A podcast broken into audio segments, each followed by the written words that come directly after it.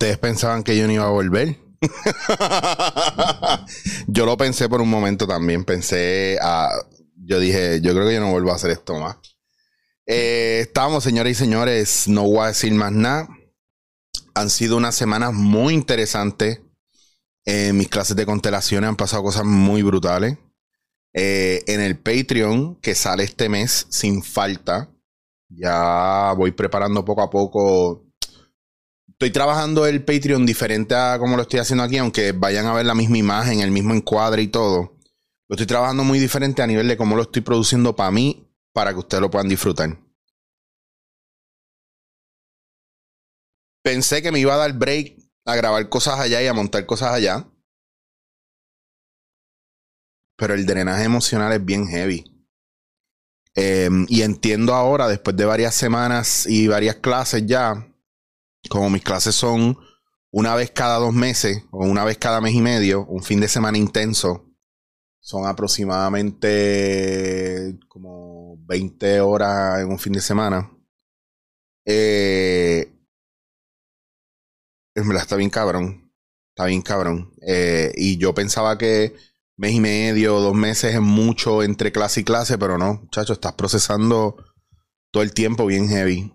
Eh, y trabajando contigo mismo, porque esto es un proceso, ¿verdad? También que aunque es terapéutico y es una alternativa de terapia, las constelaciones familiares, pueden buscar en internet constelaciones familiares, Bert Hellinger, pueden buscar, eh, no sé, este, la Gestalt también, y vayan mirando de qué se trata para que usted vea el tipo de acompañamiento que es, porque no es una cosa, a ver, una constelación no es algo que le va a resolver los problemas o le está prediciendo el futuro, no, es como una mirada a la situación actual desde otro lugar eh, o desde otro ángulo donde tú puedas trabajarlo y puedas ver cosas que usualmente no, no has podido ver o no puedes identificar del proceso.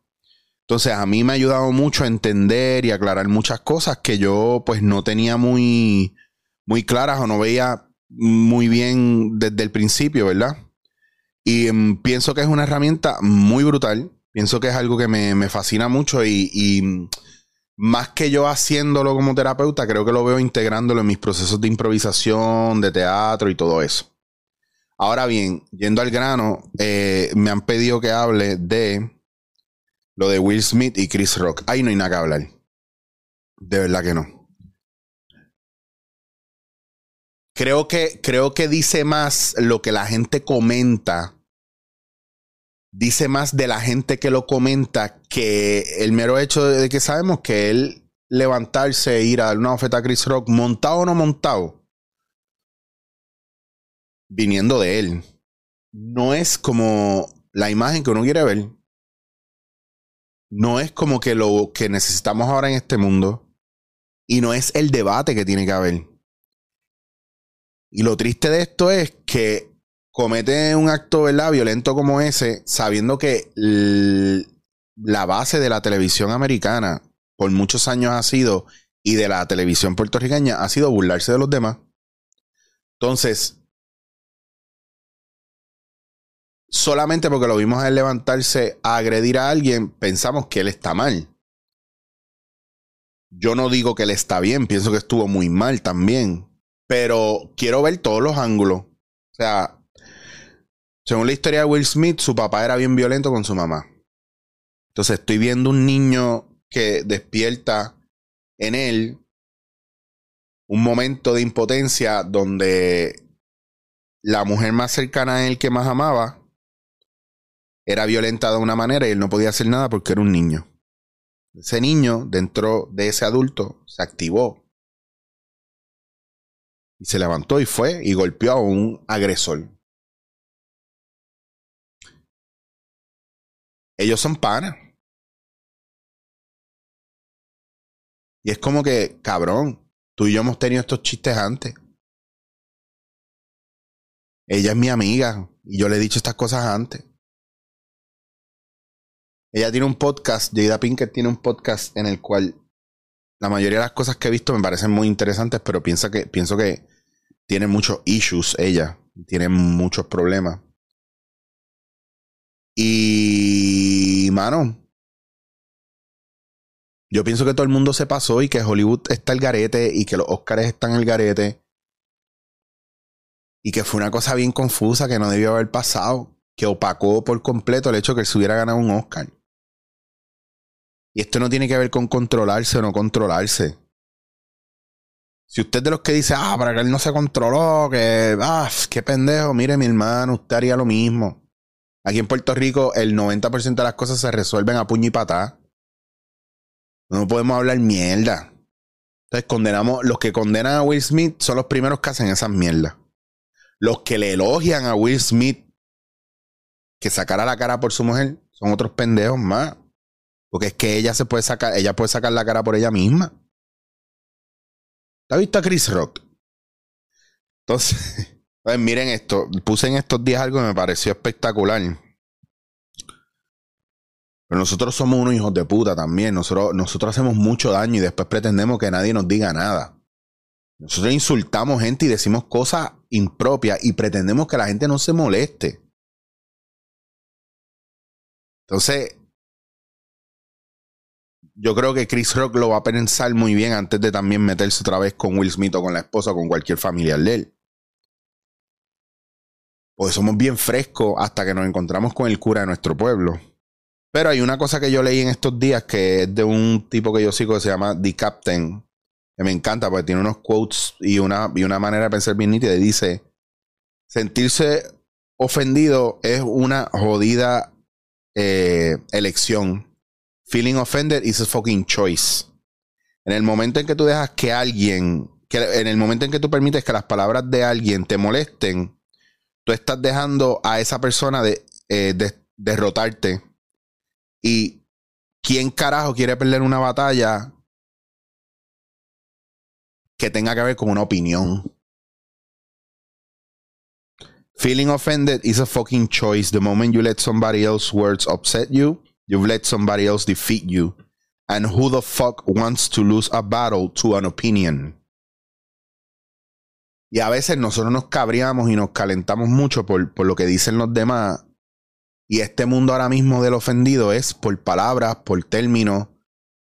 Y es bien importante entender que al final las palabras son tan poderosas como tú les permites a ellas ser o como la gente las perciba. Y si usted tiene un problema con las palabras de otro, tiene que taparse los oídos y esconderse, porque es que todo el mundo va a hablar mierda con cojones. No, el mundo no va a parar si usted mata a cada persona que dice algo que a usted no le gusta. Te vas a quedar solo en la vida. Solo. Por eso es bien importante entender que esta cuestión de lo de Will Smith no es lo más importante que está pasando en el mundo ahora mismo. Hay un montón de cosas cabronas pasando en el mundo y a la gente lo que le gusta es el faranduleo. No puedo creer que en unos casos defienden agresores y en otros casos defienden a víctimas, pero entonces a veces hacen que los agresores se conviertan en víctimas y que las víctimas se conviertan en agresores. Y al final quien tiene esa voz y ese voto es el público mismo. Usted no puede entender por qué pasan estas cosas, por qué se dicen estas cosas, por qué se, eh, se escuchan estas cosas, por qué se ven estas cosas. Porque mientras usted las consuma y le dé de larga, La cosa no va a cambiar. Y lo he dicho mil veces, el problema no es Dios, son sus seguidores. El problema no es el chisme, el problema es que usted lo consume. Y usted me puede decir a mí que usted no lo consume y está genial, pero el resto del mundo lo consume.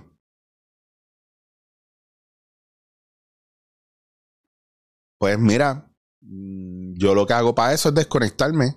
Yo he muteado un montón de gente que lo que hace es bregar con chisme. Yo he muteado un montón de contenido que me entra que no me interesa. Muchos de ellos no los borro porque puedan ser panas o lo que sea, pero eso es su trabajo, eso es lo que les gusta y está bien. Y cuando nos damos una cerveza, nos vamos a comer, está genial.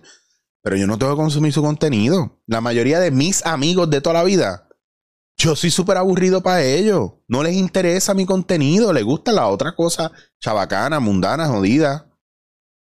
Que a mí no me interesa y eso está bien. Y esa es su vida. Ellos no tienen que pagar porque yo decida hacer mi vida aburrida e irme a estudiar España. Para ellos es que yo tengo un cojonal de chavo. Y yo la estoy pasando cabrón. Y yo me olvide de ellos porque estoy en las papas. Pero todo el mundo prefiere hacerse la idea, esa la idea, esa idea. Nadie quiere pensar que yo estoy sacrificando mi tiempo con mi pareja Raúl. Nadie quiere pensar que yo estoy sacrificando tiempo de trabajo para crecer y desarrollarme. Nadie quiere pensar, ¿me entiendes? ahí hay muchos puntos de vista de la historia. Ahorita me enviaron un video de, de las cámaras de seguridad de los Oscars, de Chris Rock y, y Will Smith hablando, saludándose después del... Porque está Will Smith con el, con el Oscar en la mano, dándose besos, abrazos, pidiéndose disculpas, qué sé yo. El punto es que estaban ahí. Y la gente alrededor de ellos también, ¿me entiendes? Pero se cruzaron, hablaron después de eso. En estos días Chris Rock tuvo un show y un fanático supuestamente habló mierda de Will Smith, gritó mierda de Will Smith y Chris Rock lo regañó. Porque esa situación entre ellos es de ellos, pero como, como a la gente le encanta hablar y, llevar el chisme a lejos, ¿por qué somos así? Porque, ¿Por qué nos importa tanto lo de los demás? Tan mierda es nuestra vida que tenemos que estar pendiente al otro. Tan mierda es nuestra vida que no podemos mirar a gente para inspirarnos, tenemos que, mirar a gente para humillarlos o hablar de su vida y de lo que debieron o no debieron hacer, cuando todavía no sabemos ni limpiarnos el culo o no podemos escoger dónde vamos a cenar esa noche.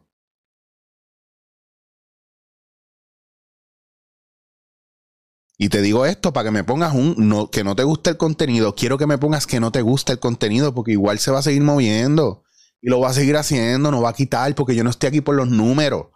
Yo estoy aquí porque me da la gana de hablar de lo que me dé la gana y voy a postear cuando me dé la gana y no me olvido de ustedes jamás. Ustedes saben que no me olvido de ustedes. Voy a, voy a postear cuando tenga algo que decir y lo dije, siempre lo he dicho desde el primer día. Voy a, voy a postear cosas cuando yo pueda, como yo pueda. Y cuando tenga algo que decir, el día que no tenga algo que decir, y apago y se acabó. ¿Por qué? Porque cuando escogemos lo que queremos decir, tiene mucho más poder que cuando estamos hablando mierda con cojones, porque entre la mierda se va a perder lo poco bueno que tengamos que decir. No les regale sus palabras a la gente que no las necesita o no les importa. Hágalo porque a usted le gusta. Viva porque usted quiere vivir. Trabaje porque usted quiere trabajar. ¿Y quién me paga las cuentas? Nadie, te las tienes que pagar tú. Al final te la tienes que pagar tú. Porque la idea siempre va a ser buena y siempre va a ser la misma. El problema es la ejecución, cómo lo estamos haciendo. Y esa situación de Will Smith no es otra cosa, mano, que algo que sigue desviando nuestra atención de lo que tenemos que hacer nosotros. Y de darnos cuenta que mira cómo está el mundo, que ahora tú puedes dar una bofeta a un cabrón por una mierda y después te van a dar un Oscar igual. Y te vas a arrepentir y vas a seguir con tu vida. La moraleja del buen cristiano. Voy a ser un, hijo de puta toda la vida, pero después me voy a entregar a Papito Dios. Después que me forre de chavo como reggaetonero. Pero nada, como se entregaron a Dios, pues ustedes los aman y los adoran porque Papito Dios. ¿Verdad? Saben un cara, ustedes son todos unos pendejos. Embuste. En verdad, en verdad no, nos dejamos tomar el pelo bien fácil. Y no es que nos dejamos tomar el pelo, es que somos tan vagos que no queremos aceptar la realidad. Y aprendí en, en, este, en este viaje que una de las cosas brutales que aprendí fue que es más fácil engañar a alguien que convencer a esa persona de que está siendo engañado.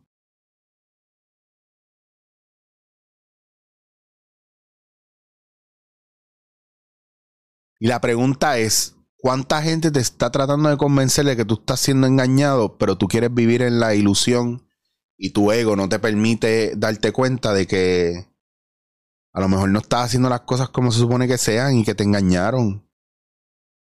Que estás metido en un trabajo que no quieres estar, que estás haciendo un negocio en el que estás perdiendo dinero y no echa para adelante, porque ese no es el negocio que tienes que estar haciendo que estás invirtiendo tu tiempo en cosas que no valen la pena, que estás en una relación que es una mierda y no acabas de salir de ahí.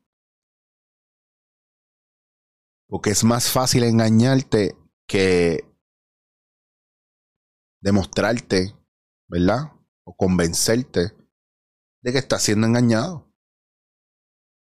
Y eso pasa solamente con la gente que está volando en cantos con su ego. Y es bien importante que siempre miremos para adentro. Yo se los digo con honestidad, lo mismo que le digo a ustedes ahora, me lo toca aplicar yo y lo miro para adentro. O sea, para mí, yo les hablo a ustedes en, esta, en estos segmentos y en estas cosas, pero es bien importante que entiendan que esto no es. Esto no es solamente para ustedes. Esto es una reflexión que yo hago para mí también, porque yo me escucho y, reflexiono y yo no monto nada de lo que hablo cuando grabo. Lo que les estoy diciendo viene literalmente del corazón y de una reflexión personal en el momento en el que estoy haciendo esto. Me estoy escuchando también.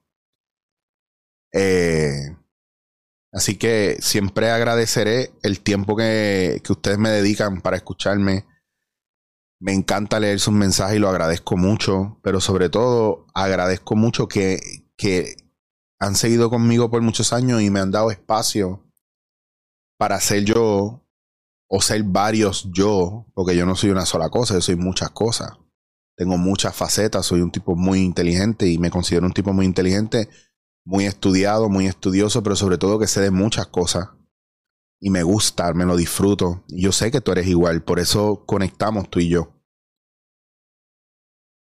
Pero sí, es bien importante que miremos para adentro porque estos procesos son de romper la figura que tú eres para que la vuelvas a montar, porque de lo que estás hecho es de lo que los demás han querido que tú seas. Por eso es que es bien importante mirar hacia dónde, hacia qué verdad estamos nosotros remando. Y que no hay solamente una verdad, No voy a decir más nada.